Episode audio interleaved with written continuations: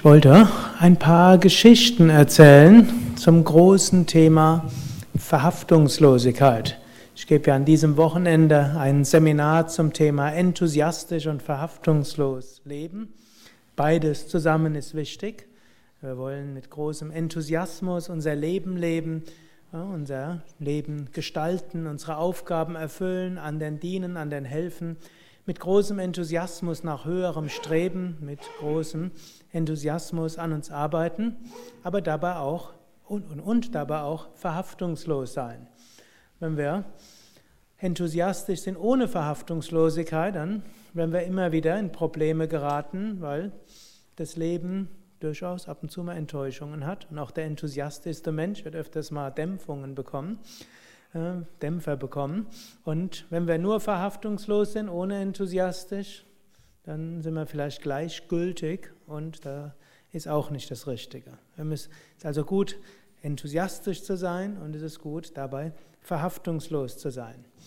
Und es gibt eine Reihe von Geschichten zu diesem Thema und die drehen sich um einen alten indischen Weisen namens Sukadev. Der soll vor hm, über 5000 Jahren gelebt haben. Und es fing erstmal eigenartig an. Und zwar, der Vater von Sukadev war Vyasa. Und Vyasa war ein, auch ein ganz, war ein ganz großer Weise, er hat die Veden gesammelt, er hat die Puranas erzählt, er hat die Mahabharata niedergeschrieben, beziehungsweise dem Ganesha diktiert. Und seine Frau war hm, schwanger gewesen. Und nach neun Monaten kam Sukadev immer noch nicht auf die Welt. Zehn Monate, elf Monate, zwölf Monate. Damals gab es noch keinen Kaiserschnitt. Und natürlich, ihr Bauch wuchs und wuchs und der die arme Mutter wusste nicht, was, wie sie jetzt weiter vorgehen soll und der Vyasa auch nicht. Also hat Vyasa meditiert und in tiefer Meditation hat er Kontakt aufgenommen zu Sukadev und hat gesagt, warum willst du dich nicht inkarnieren? Und Sukadev hat telepathisch geantwortet, in dieser Welt, ich war schon bei meiner letzten Inkarnation verhaftet und ich hatte mir vorher vorgenommen, dass ich dass ich die Selbstverwirklichung erreichen will, aber ich habe mich an einiges verhaftet und in diesem Leben will ich lieber gar nicht geboren werden, deshalb bleibe ich jetzt in diesem Mutterleib.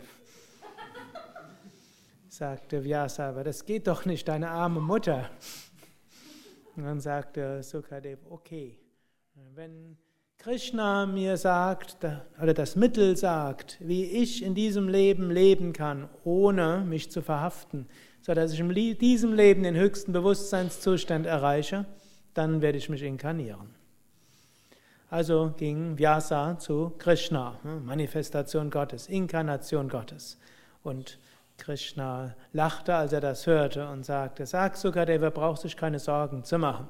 Er ist in letztem Leben so weit gekommen, das wird in diesem Leben klappen. Und wenn er in diesem, wann auch immer er irgendwo das Gefühl hat, dass Verhaftung ist, dann soll er ein Mantra rezitieren und voller Vertrauen und voller Glaube und sich an Gott wenden. Wer immer sich an Gott wendet, wer immer hm, das Mantra wiederholt, der wird gelöst werden von allen Verhaftungen. Und so erzählte hm, Vyasa das dem Sukadev telepathisch natürlich. Hm, und so war Sukadev bereit, sich zu inkarnieren. Die Wehen setzten ein und die Geburt ging dann doch recht schnell vonstatten.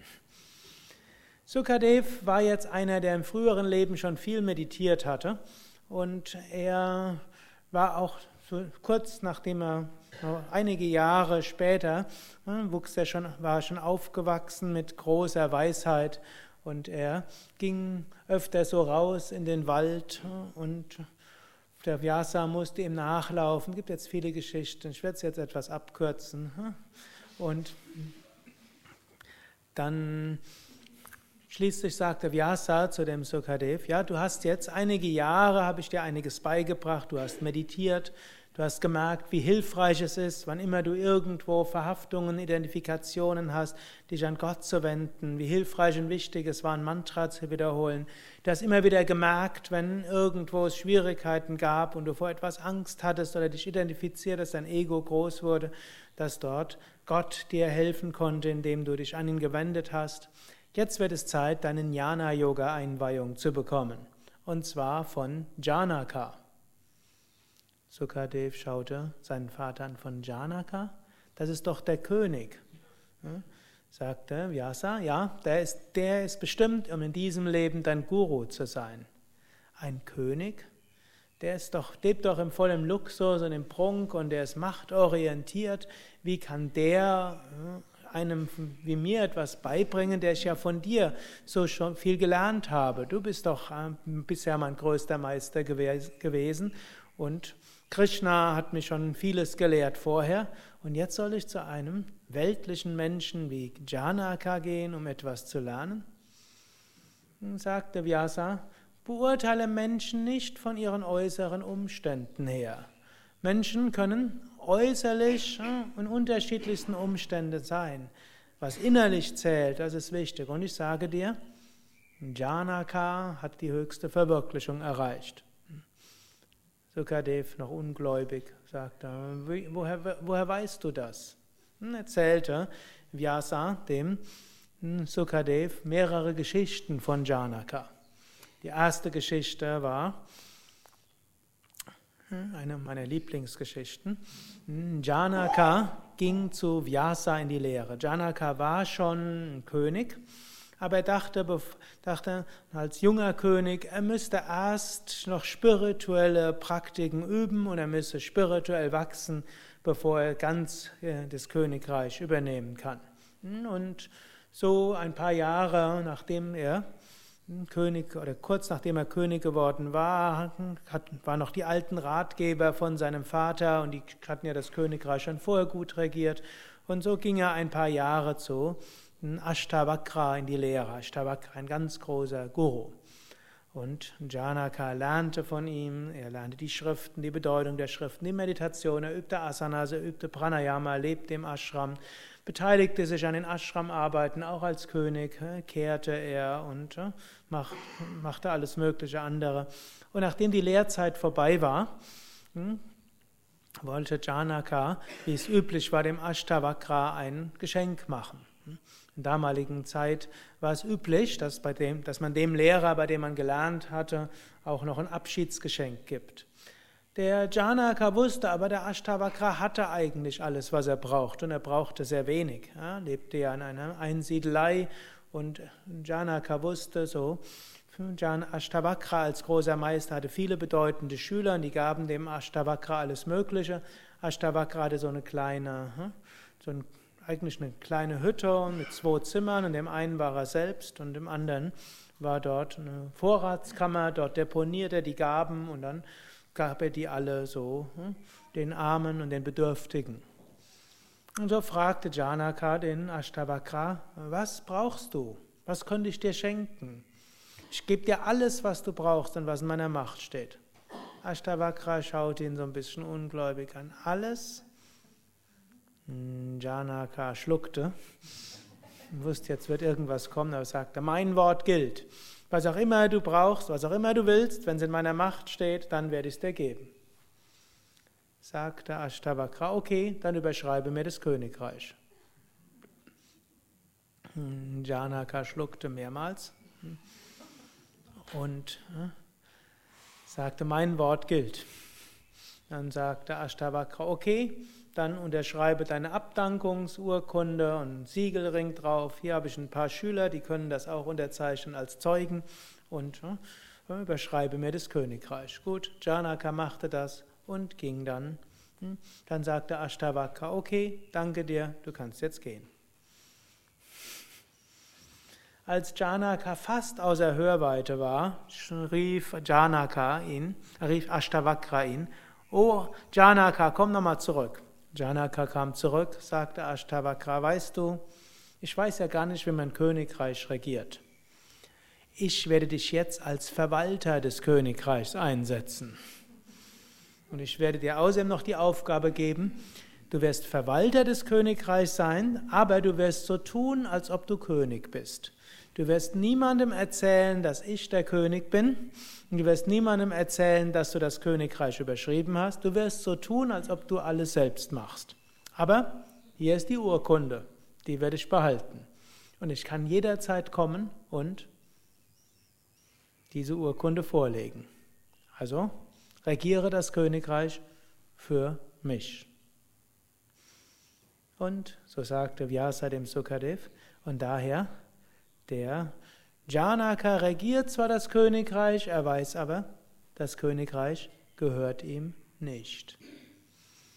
Und Vyasa führte noch weiter aus, das ist auch mit allen in diesem Universum. Nichts gehört einem. Wir, jeder hat, kein, kein Mensch hat Besitztümer. Wir alle haben etwas, was uns anvertraut wurde, für eine bestimmte Zeit. Und es kann uns jederzeit wieder genommen werden. Egal, was wir haben. Hm? Wir mögen ein Haus haben. Wissen wir, ob wir es noch morgen haben? Hm? Kleiner Blitzeinschlag, kleines Erdbeben, mag jetzt hier in unseren Breiten unwahrscheinlich klingen. Kleiner LKW, der reinfährt. Hm? Oder Gemeinderat, der irgendetwas beschließt. Oder Steuerbehörde, die irgendetwas anders sieht als wir.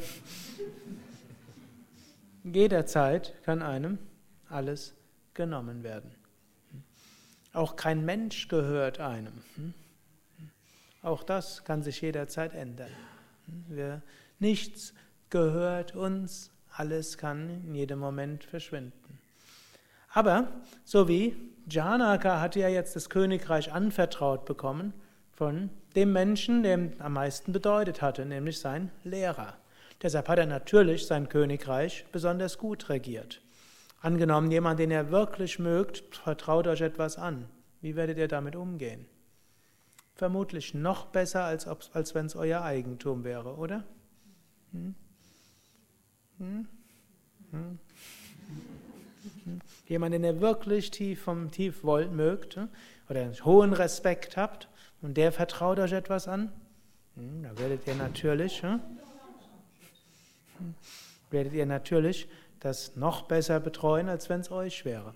Und sehr ähnlich, alles, was wir haben, ist uns gegeben worden, letztlich von Gott anvertraut worden für eine bestimmte Zeit. So sollten wir damit noch besser umgehen, als wenn wir das Gefühl haben, es gehört uns.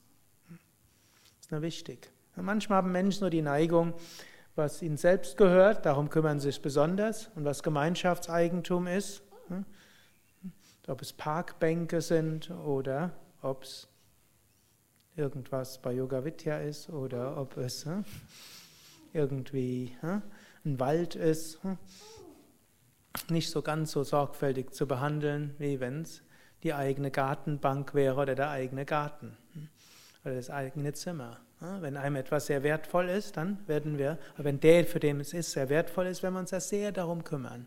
Und so sollten wir das so machen. Und so verstand Sukadev, ja, Janaka, der hatte das verstanden. Vyasa erzählte Sukadev eine weitere Geschichte. Janaka wurde, wollte eines Tages mal den Pandits des Landes eine Lehre erteilen. Denn die hatten auch irgendwie, waren ein bisschen stolz auf ihr Wissen. Und so, und sie waren auch stolz darauf, wie großartig sie sind. Und so lud Janaka sie ein für ein Festmahl. Und bei dem Festmahl bekam jeder einen Sitz, der gut vorbereitet war, festlich geschmückt. Und bevor sie dann aßen, haben die Pandits das gemacht, was da so üblich ist, nämlich erstmal Selbstreinigung. Hm? Om Keshavaya Namaha, Om Achyutaya Namaha, Om Anantaya Namaha. Und als sie dieses Namaha machen und dabei Wasser tranken zur inneren Reinigung, schauten sie nach oben und oben schwebten Schwerter an dünnen Seidenfäden, das sagen wir besser Baumwollfäden aufgehängt. Und die konnten jederzeit runterfallen. Jetzt war allerdings, das Essen ist ein feierliches Ritual, wenn man dort begonnen hatte und diese Anrufungsmantras fürs Essen wiederholt hatte, dann konnte man nicht aufstehen. Man musste das Mahl zu sich nehmen. Und so aßen sie hm, dann ihr Essen und immer wieder lugten sie so nach oben und wussten, jederzeit kann das Schwert auf sie fallen. Am Ende des Essens fragte Janaka, es war ein Festessen gewesen, mehrere Vorspeisen, Papadams, Pakoras, Idlis, Masala Dosha, danach Hauptgänge, hm, dann Nachspeisen, hm, sieben oder acht verschiedene Gänge. Und dann fragte Janaka, wie war das Essen? Keiner antwortete etwas. Fragte Janaka, wieso antwortet ihr nicht? War das Essen nicht gut? Soll ich den Koch rufen? Soll ich, äh, soll ich euch noch etwas bringen? Wollt ihr nochmals zurück in den Speisesaal? Nein, nein, nur das nicht. Fragte Janaka, was ist los? Und da sagten sie, ja, du weißt genau, was los ist. Über jedem von uns war dieses Schwert. Und wir wussten, es hätte jederzeit passieren können, dass das Schwert runterfällt. Lachte Janaka und sagte, wisst ihr, dieses Schwert ist nicht nur im, in eurem Speisesaal gewesen. Dieses Schwert hängt ständig über uns. In jedem Moment kann das Leben zu Ende sein. Jetzt mag es so sein, als ob es so aussieht, als ob ihr der Gefahr entronnen seid.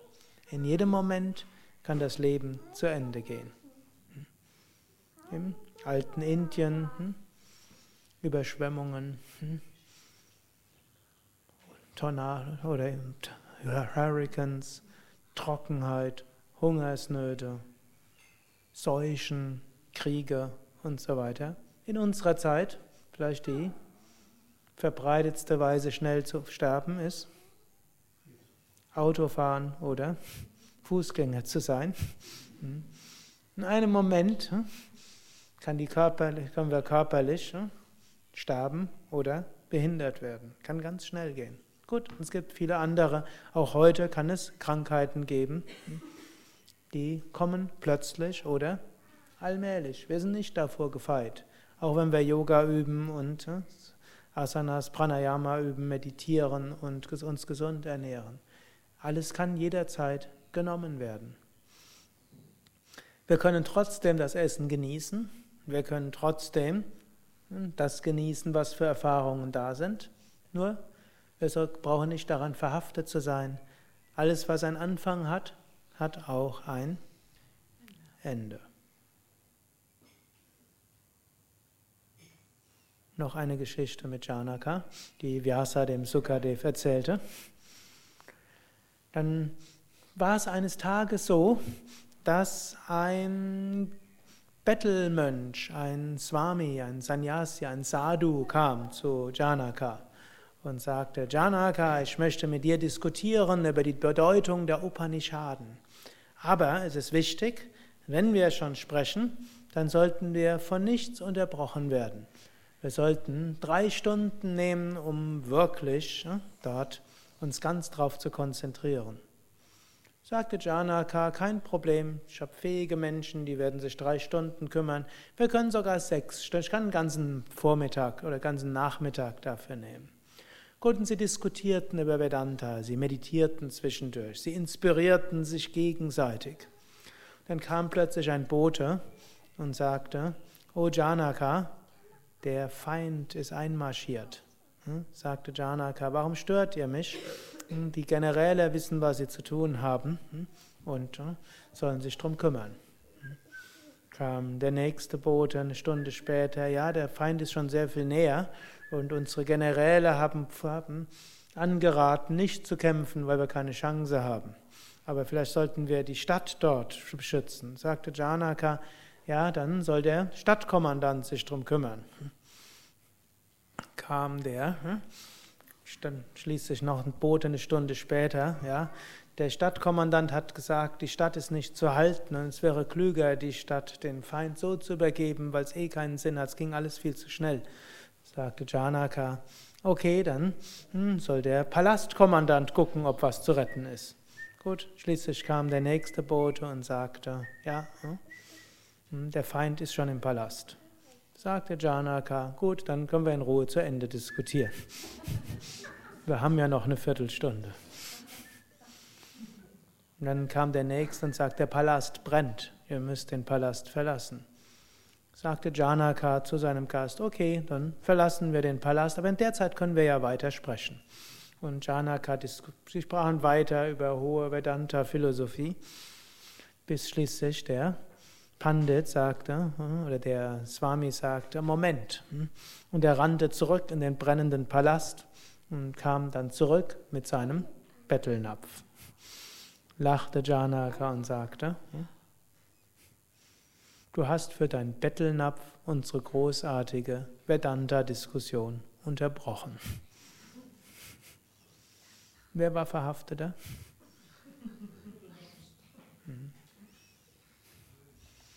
Die Geschichte hat noch ein Happy End. Hm? Als dann nämlich der gegnerische König, dem alles jetzt hm, so einfach zugefallen war, davon hörte, wie das wie Janaka über hohen Vedanta gesprochen hatte, gleichmütig, da bekam er selbst mit der Angst zu tun. Denn offensichtlich war Janaka nicht ein König, sondern ein großer Heiliger. Und wenn man einen großen Heiligen angreift, dann bringt das ganz schlechtes Karma. Und weil er das wusste, hm, gab er schnell dem Janaka das ganze Königreich zurück und er erkannte ihn als Oberherrscher an. Und so hatte Janaka sein Königreich verdoppelt. Hm. Moral von der Geschichte. Hm.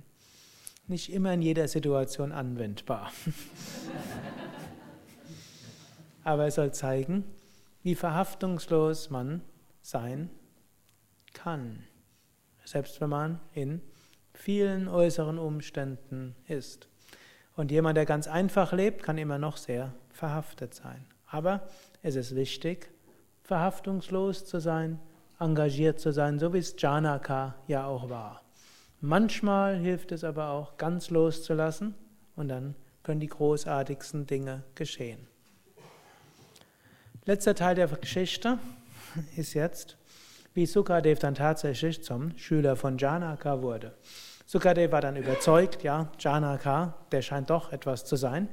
Und er ging dann zu dem Palast, klopfte an der Palasttür und sagte, mein Vater, der Vyasa, der große Heilige, schickt mich, dass ich Schüler sein soll von Janaka. Bitte lasst mich ein. Die Wachen gingen zu Janaka und erzählten ihm das. Janaka der das mit seinem intuitiven Auge längst geschaut hatte, sagte ihnen, lasst Sukadev ruhig warten. Gut, Sukadev wartete. Er war jetzt von seinem Vater geschickt worden, wurde nicht reingelassen und jetzt dachte er, ich habe nichts anderes zu tun, ich warte jetzt. Sieben Tage lang aß er nichts, trank nur das Wasser, das an einem kleinen Rinnsal dort vorbeilief hm, und wartete ansonsten. Kam nach einer Woche dann Janaka zu seinen Wächtern sagt, jetzt können wir ihn reinlassen.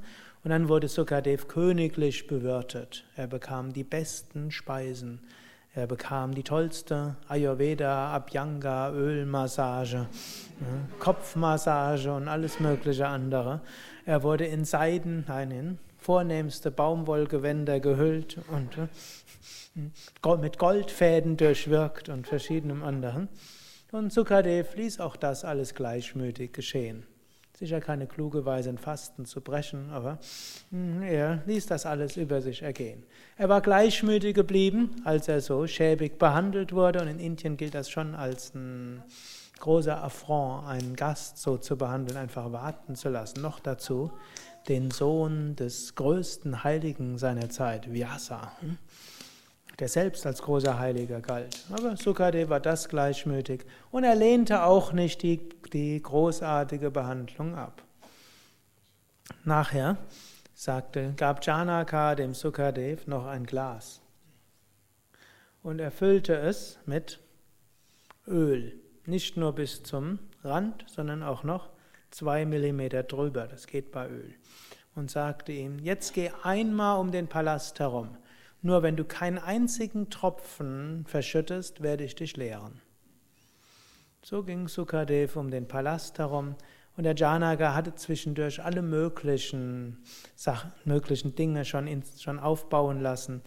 Da gab es zum einen wie eine Art Kirmes, ne? laute Musik und alle möglichen Zerstreuungen und Gerüche. Und danach gab es eine dunkle Gasse, wo plötzlich Schreie aufkamen und irgendwelche ne?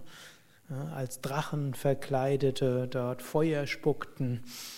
Und danach irgendwo, wo plötzlich irgendwelche Leute mit Schwertern rumlaufen. Und dann schließlich ein Teil, wo irgendwelche nackte Frauen entlang gingen.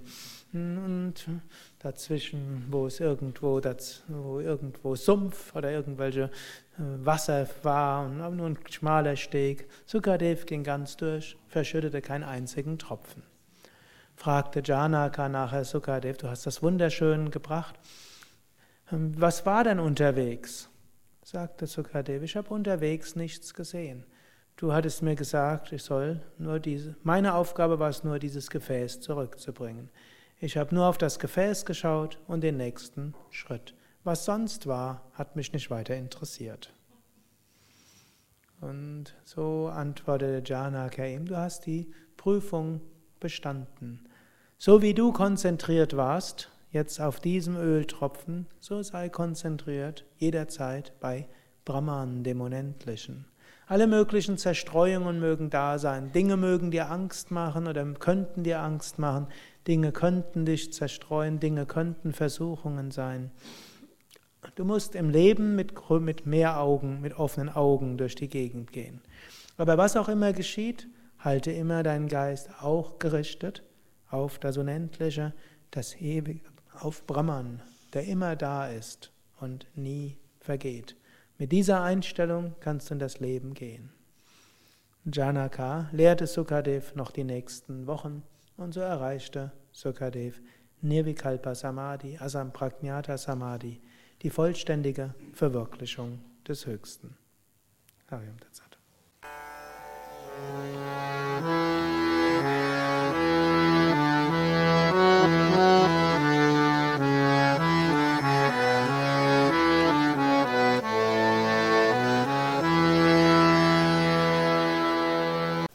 Das war die aktuelle Ausgabe des Yoga Vidya Satsang Podcasts.